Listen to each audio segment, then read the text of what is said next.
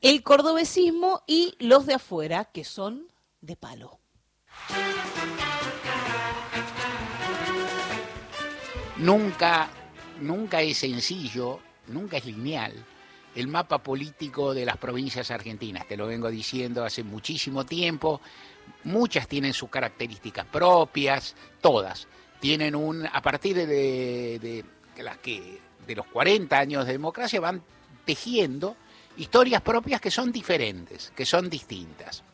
Córdoba, por ejemplo, es una provincia históricamente radical. Vos lo sabés, no importa, te lo cuento. Córdoba es históricamente radical, tuvo una preeminencia radical muy fuerte, con también instantes de radicalización y sindicalización muy intensa en los años 60 y 70. El cordobazo, ¿no es cierto? Ciudad también con una universidad potente, con una cultura formidable, una universidad donde han estudiado muchísimas personas del norte argentino, de muchas provincias colindantes y no tanto, ciudad donde estudiaba en su momento Carlos Menem y Eduardo Angelos, ponele, entre tantos otros, digamos, figuras políticas argentinas de primer nivel, por mencionar las más evidentes. También estudiaron ahí presidentes como, como Arturo Ilia, también era oriundo de Córdoba, Amadeo Sabatini, el hombre de un radicalismo eh, más, más popular, de un conservadurismo popular avanzado al que Juan Perón quiso interesar para sumarse a su movimiento incipiente allá en el 45 y el 46,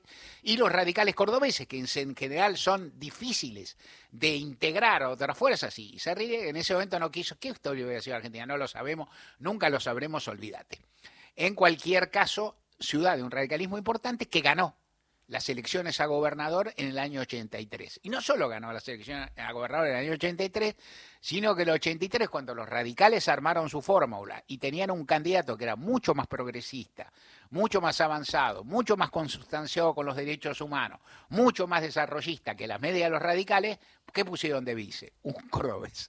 Un cordobés, es decir, Martínez, que era este, el eh, segundo de Raúl Alfonsín con el que se llevó más o menos, digamos, tuvo su más y su menos, pero justamente buscaba equilibrar en un criterio que se usaba en aquel entonces y se usó hasta, hace poco, ahora todavía se maneja, pero no del todo, que era alguien de zona metropolitana, un bonaerense y un porteño a la cabeza, o un bonaerense y un porteño de segundo y alguien de provincia, o sea, la fórmula tiene AMBA y otras provincias, lo que se llama en general, por ahí con un grado de imprecisión, interior. En todo caso, eh, y Eduardo Angelos ganó en el 83, ganó en el 87, religión en el 89, fue candidato a presidente de la Nación, perdió con Menem sacando una cantidad de votos que si el radicalismo la sacara ahora bailarían en una pata y si el peronismo, la unión, la unión por la patria la sacara ahora en primera vuelta también bailarían en una pata. Había otro régimen electoral, era otra cosa, había un bipartidismo muy fuerte, pero bueno, era importante. Eh, ¿Quién se dedicaba entonces a competir con eh, los radicales progresivamente. Primero, el primero fue un candidato del peronismo más convencional, digamos el peronismo que primaba en el 83, más ligado a las figuras que perdieron en el 83 de algún modo, simplificó. Italo Luder, Lorenzo Miguel, Berkovich Rodríguez se llamaba y se apellidaba, abogado también. Luego empezaron a surgir los derrotados, los mariscales de una derrota muy grande fueron lentamente desplazados por lo que se llamó, se fue llamando la renovación peronista, que fueron surgiendo otros dirigentes más jóvenes en aquel momento, entre ellos José Manuel de la Sota, la figura que fue emergiendo en Córdoba, apareciendo, y que se fue fogueando a fuerza de sucesivas derrotas, porque de la Sota perdió más de una elección a gobernador en Córdoba, la tuvo que remar, la tuvo que remar, y en definitiva, y lo que quiere decir que hubo varias administraciones radicales y, y, también que gobernaban la ciudad, perdieron alguna vez la ciudad capital a, manos de un candidato del menemismo, pero primaban y en algún momento de la sota llega, 99, llega a la gobernación y desde entonces su sector no la suelta más, con la peculiaridad de que no hay reelección en Córdoba, entonces que tienen que alternar y se van alternando con Juan Eschiaretti. Y la va ganando y la va ganando y la va ganando, alguna por más, una por menos. Ya te conté alguna vez que le ganaban una juez por pocos votos, que yo creo que hubo un poquito de trampa, pero juez no tenía fiscales y se tuvo que embromar. Y, y en todo caso, Juan Manuel de Azota se convierte en una figura raigal del peronismo cordobés que quiere siempre lanzarse a lo nacional y que siempre le falla algo, le falta algo, un plus, algo, para llegar. En 2003, esta anécdota es lateral, eh, De la Sota estuvo en el casting para los candidatos de Eduardo Dual. El primero era Carlos Reutemann, que daba para todo. Se borró Reutemann. ¿Por qué se borró? Se cuentan leyendas. Yo creo que se borró porque no se animó. Este es mi punto de vista, tengo información. Puede discutirse, claro, Reutemann no estuvo hablando conmigo, contándomelo todo el tiempo. Y si te das cuenta, tampoco le crees del todo. Pero yo creo eso. En todo caso, Reutemann se borró y no había un candidato con tantos quilates. Empezaron a probar y dis que midieron a De la Sota. Dijeron, De la Sota mide poco. No mide, no muelan perímetro, decían aquel entonces. Es posible. Lo que a mí siempre me ha hecho reflexionar es que si alguien tampoco movía el amperímetro, era Néstor Kirchner. Porque nadie, de la Sota, dentro de todo, era cordobés de una provincia más grande, era un poco más conocido, había participado en una gran interna del peronismo junto a Antonio Cafiero años atrás, y aquí no lo conocía nadie, ni el apellido era difícil de pronunciar. Entonces, mi impresión es que el desplazamiento de la sota mano de Kirchner no tiene que ver tanto las encuestas como una decisión política de cúpula del dualismo que no le confió a De la Sota un poco. Y en todo caso, la Sota se le fue esa oportunidad, que fue interesante, digo, en muchos sentidos. Luego la Sota quedó en su país y se convirtió en una referencia importante. Construyó una fuerza política en su provincia muy representativa, se la arrebató a los radicales desde entonces hasta el 2027, por lo menos, y el gobernador que el, perdón, el intendente que gana ayer Córdoba Capital, que se llama Pacerini, es médico, tiene bastantes años, ronda los, bastantes años, ojalá lo tuviera yo, ronda los 60 años, tiene experiencia en administración pública, ha sido intendente dos veces y viceintendente, intendente en, una, en otra localidad que Capital y viceintendente de Yarlora en eh, este periodo que está terminando. Es un hombre en general dicen todos, no tiene, no, no tiene nada en el placar, en campaña no le han podido decir nada, parece ser un hombre muy agradable, muy fundado. Era poco conocido al iniciar la, la, campaña por la Intendencia, lo cual es un tema siempre en las elecciones, de Rodrigo Loredo, el candidato radical cambiemita que lo enfrentaba, es más conocido, y Martín Yar inclusive, y Schiaretti decidió dividir separar esas dos elecciones, la de gobernador que se realizó hace algunas semanas y la de intendente. Era rara la jugada. ¿Por qué era rara? Porque el candidato a gobernador era el intendente de Córdoba. Y el uno, aparte de pertenecer al cordobesismo, que es mucho, una de sus fuerzas era la reputación que tenía en Córdoba, los votos que tenía en Córdoba. Entonces, ¿por qué separar la elección en la, la ciudad que inclusive le ayudó a que ganara la gobernación? Cosa que es rara, como ya he dicho antes, en el peronismo. ¿Por qué pasó?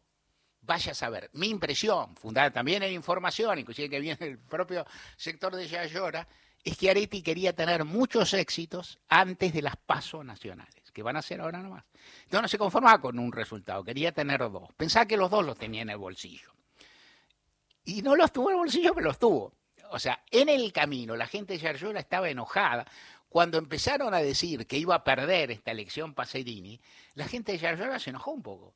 Dijo, ¿qué nos hizo este? Que aparte hizo el amague de unirse con los cambiemitas. Se hace el vivo con los cambiemitas, se junta con los otros, nos divide la elección, nos separa Pacerini, que es menos candidato, dicho con respeto total por Pacerini, que acabo de elogiar, pero que es menos candidato de Yarlora en el sentido que es menos conocido, menos comprobado, que no ha ganado una elección en Córdoba Capital, que, le, ya lleva ganadas dos, importantísimas. ¿Y para qué nos separó? Y estaba en Chinchudo. Ahora que ganaron las aguas, se recolocan un poco más, pero quedó algo que se va a dirimir en el tiempo. Yo no voy a hacer pronóstico de qué va a ser si se van a pelear, no se van a pelear. Schiaretti ahora va a ser candidato nacional, se verá sin duda con la fuerza básica en su provincia. Digamos, si Schiaretti tiene 100 votos en la Argentina, en Córdoba tiene 80 de esos 100. O sea, esto no es irrespetuoso con él, es algo descriptivo, uno se puede equivocar, más o unas proporciones, pero no demasiado. Y este y ayer estuvo toda la plana de Juntos por el Cambio que se equivocaron feo, creyeron demasiado en las encuestas y fueron a celebrar un triunfo que no existió. O sea, fueron a acompañar a Pacerini, fueron al casamiento de Pacerini, con todo respeto, y encontraron un velorio. O sea, y tenían cara de tal cuando Pacerini los hizo subir y desagradeció a todos. Pacerini incurrió en un paso de comedia que es, que es notable, que lo coloca en el mejor nivel histórico de Luis Juez y que fue muy bueno porque les empezó a agradecer uno por uno a todos que tenían una cara de rota que no podía ser, no le podían avisar a su cara, decía, tenés que poner una sonrisa de satisfacción, de unidad. y la cara no le respondía, en particular a Patricia Bullrich, pero ninguno.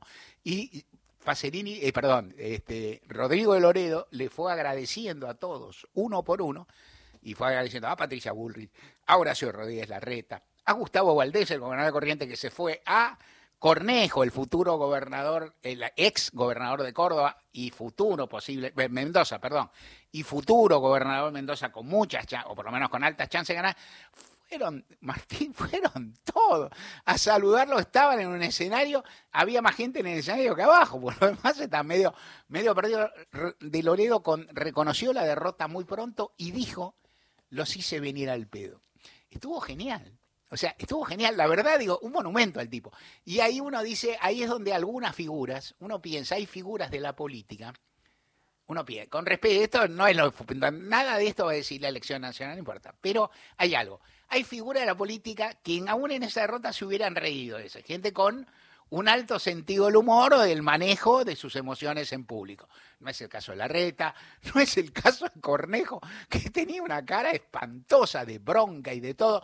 No era el caso de Bullrich, olvídate. No era el caso de ninguno. De Valdés es, más inexpresivo, digamos, Lucía menos. Nadie, a nadie le salió la sonrisa, la carcajada, aunque sea del, del chiste, de la broma. Y Loredo se dio cuenta y empezó a agradecer marcadamente a todos.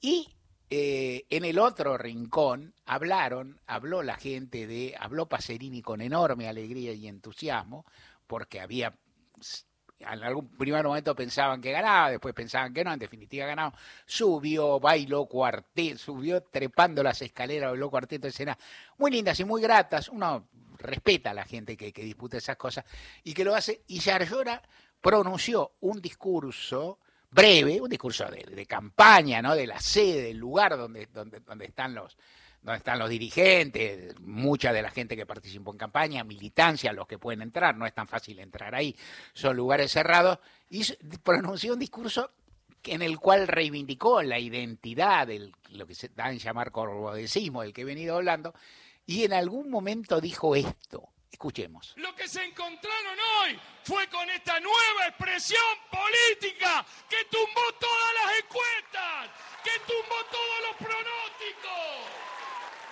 Basta, basta de que nos maltraten de afuera. Basta de que nos vengan a explicar qué hacer los pituquitos de Recoleta. Basta. Este es el grito de Córdoba. Las elecciones se ganan hablando con la gente, no paseándose por los medios de la capital federal, en donde nos agreden, en donde nos mienten. Exacto, exacto. Y eh, interesante, desafiante. ¿Quiénes son los pituguitos de Recoleta? la Larreta, celular para vos. Bullrich, Bullrich, Luro Pueyrredón no parece, pero más o menos. Eh, y esa mención incluso puede tener una segunda intención respecto de Schiaretti que quiso aliarse con ellos. O sea, lo que, lo que llora, que de todas formas agradeció a Schiaretti, que de todas formas valorizó a Schiaretti, y lo de Pacerini, que evocó emocionalmente, emocionadamente a José Manuel de la Sota, su maestro en la política, circunstancias que también producen agrado y que uno dice, conmueven a su modo. De José Manuel de la Sota yo lo conocí un montón, no estuve de acuerdo con él un tiempo, otro no, no es mi figura favorita, pasó a la historia, falleció desdichadamente en un accidente, y uno recuerda, tal vez esas figuras con las que uno no tiene antagonismos feroces, ¿por qué no? Uno tiene que recordar, es decir, todo lo que pasó que te estoy contando y también lo mejor. ahora lo que reivindica es una identidad del cordobesismo que es su marca de fábrica, algo que han tenido muchos de los candidatos que es provincializar las elecciones. Las elecciones se resuelven acá, los porteños que no vengan, que no, los porteños son los nacionales, son los porteños y son los nacionales.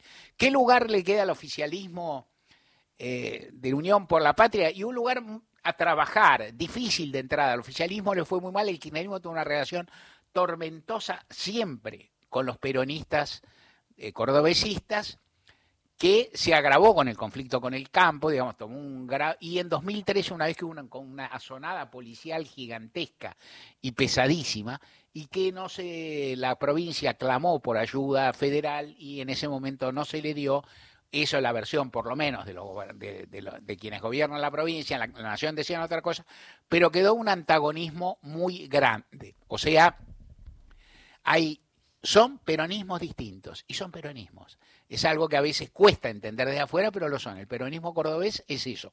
Ayer, aparte, para los que miran, para los que aman las simplificaciones o pierden visión panorámica y no encuentran explicaciones porque quieren meter todo en un embudo sencillito, simplista, ayer los triunfadores cantaron la marcha peronista voz en cuello, digamos, porque ellos entienden que su versión del peronismo es, entre comillas, la mejor, la más propia y en todo caso la que atañe a su territorio e incluso a la que propone la nación. Y también cantaron esa, esa, esa marchita o consigna que dicen somos de, somos de la gloriosa juventud peronista, somos de Perón y Evita, que esa abiertamente se cantó hace muchísimos años, la, cantaba en, aquel, en aquellos remotos, 40 años atrás, y pero también la siguen cantando, en general los kirchneristas o los de la Cámpora la siguen cantando.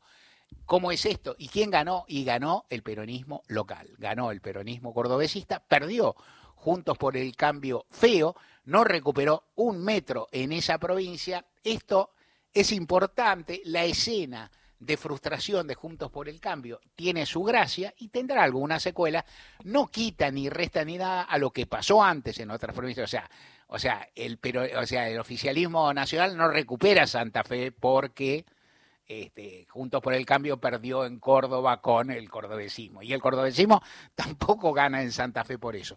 Cada provincia es un mundo, las historias son interesantes, el federalismo político argentino es interesante y hay alguna melodía que viene de las provincias. Se provincializa, se eligen candidatos relativamente serenos, gente de gestión, no, no enardecida, ligada bastante a la política tradicional. Te estoy diciendo, ahí los que ganaron es un hombre que fue intendente ya tres veces, que no es tan grande, otro fue intendente dos veces, vicegobernador. O sea, no ganan los recién llegados. ¿Quiere decir esto lo mismo? Vaya uno a saber. ¿Para quién sería una un mensaje de los recién llegados solo para mi ley, porque ni Patricia Bullrich, ni Horacio Rodríguez Larreta, ni Sergio Massa son recién llegados, para nada. Estas historias continuarán. Recuerden que estamos en Facebook, nos encuentran con el nombre del programa, que hay un podcast en Spotify para volver a escuchar fragmentos de los programas ya emitidos, y en Twitter somos arroba gente de a pie AM.